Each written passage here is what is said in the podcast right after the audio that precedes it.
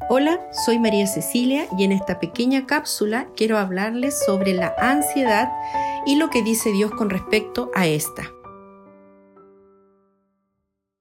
La ansiedad es un sentimiento de temor, de preocupación y viene de la palabra del latín ansietas que significa angustia o aflicción. Es la anticipación también involuntaria de pensamientos, de ideas o de imágenes amenazantes, peligrosas y vienen con un sentimiento muy desagradable y de tensión. Ahora escuche lo que dice Dios acerca de la ansiedad. En Primera de Pedro capítulo 5. Humillaos pues bajo la poderosa mano de Dios, echando toda vuestra ansiedad sobre Él, porque Él tiene cuidado de nosotros. Qué maravilla lo que nos dice y qué esperanzadora palabra. Yo busqué lo que significaba echar. Y echar se refiere a arrojar, lanzar, empujar o muchas veces también expulsar. Bueno, todos tenemos nuestros propios problemas, pero nos hemos vuelto muy buenos muchas veces para esconderlo. Mucha gente lucha con la preocupación o la culpa, a veces ansiosos hasta las lágrimas. A veces hasta cuando nos vamos a dormir por las noches viene esta horrible ansiedad. Cuando eh, sentimos que estamos comenzando a colocar sobre nosotros cualquier tipo de culpa, de condenación o ansiedad, debemos tomarla y echarla sobre el Señor. En cada uno de nosotros hay ciertas cuestiones espirituales que deben ser resueltas de una vez por todas. Cualquiera sea el problema que nos impida caminar en la plenitud de gozo, como dice la palabra, la paz y el descanso que el Señor quiere darnos, es necesario que lo entreguemos a Dios. Porque ¿qué mal nos hace eh, tener ansiedad o sufrir esta ansiedad? ¿Qué mal nos provoca? nos provoca distraernos de nuestra comunión con Dios, nos saca de nuestro real propósito por el cual estamos en esta tierra. Por eso, ¿qué debemos de hacer nosotros?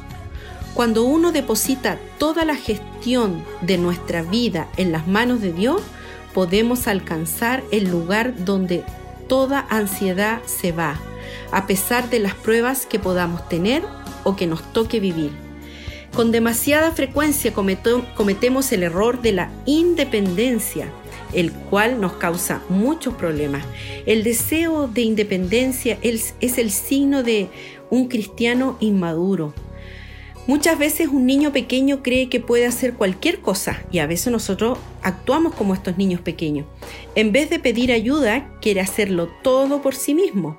Trata muchas veces este niño pequeño de ponerse los zapatos, de atarse los cordones y de vestirse. Pero ¿qué es lo que sucede? Casi siempre termina poniéndose el zapato en el pie equivocado, ata los cordones de una forma mal hecha y después viene y se tropieza, se cae o muchas veces también se pone hasta la ropa al revés, o de atrás para adelante, o los botones son mal abrochados. Así también somos a veces en nuestra vida diaria. Dios quiere ayudarnos y quiere enseñarnos, quiere que nosotros mismos terminemos haciendo lo que Él nos dice en Primera de Pedro capítulo 5, que aprendamos a echar nuestra ansiedad sobre Él. Dios quiere dirigir nuestra vida, quiere gestionar nuestros asuntos por nosotros como una manera de bendecirnos, pero muchas veces rechazamos su ayuda y tratamos de hacer las cosas por nuestra propia cuenta. Con frecuencia el resultado es desastroso. La manera en que superamos un espíritu de independencia es poniéndonos totalmente en las manos de Dios y permitiéndole que Él sea el director de nuestra vida. Le quiero enseñar una pequeña oración para que usted la haga cada vez que tenga esta ansiedad. Y no se olvide, por supuesto, de Primera de Pedro capítulo 5. Ore a Dios de esta manera. Señor, en esta situación en la que me encuentro, sea cual sea, si hay algo que tú quieras que yo haga, muéstramela y ayúdame a hacerlo. Estoy esperando en ti, apoyándome en ti. Voy a orar y alabar, pero no voy a entrar en la independencia, tratando de hacer algo para que suceda. Si no hay nada que yo pueda hacer para resolver esta situación, dame la gracia para dejar que solo tú la soluciones, conforme a tu divina voluntad y en tu tiempo perfecto. Así tiene que ser nuestra oración.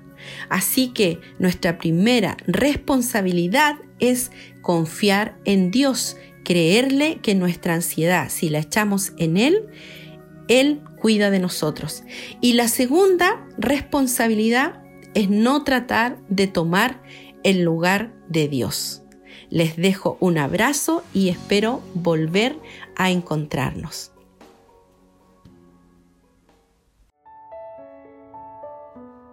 Reflexiones breves. Bendiciones eternas. De Casa Iglesia. Tu casa. Tu iglesia.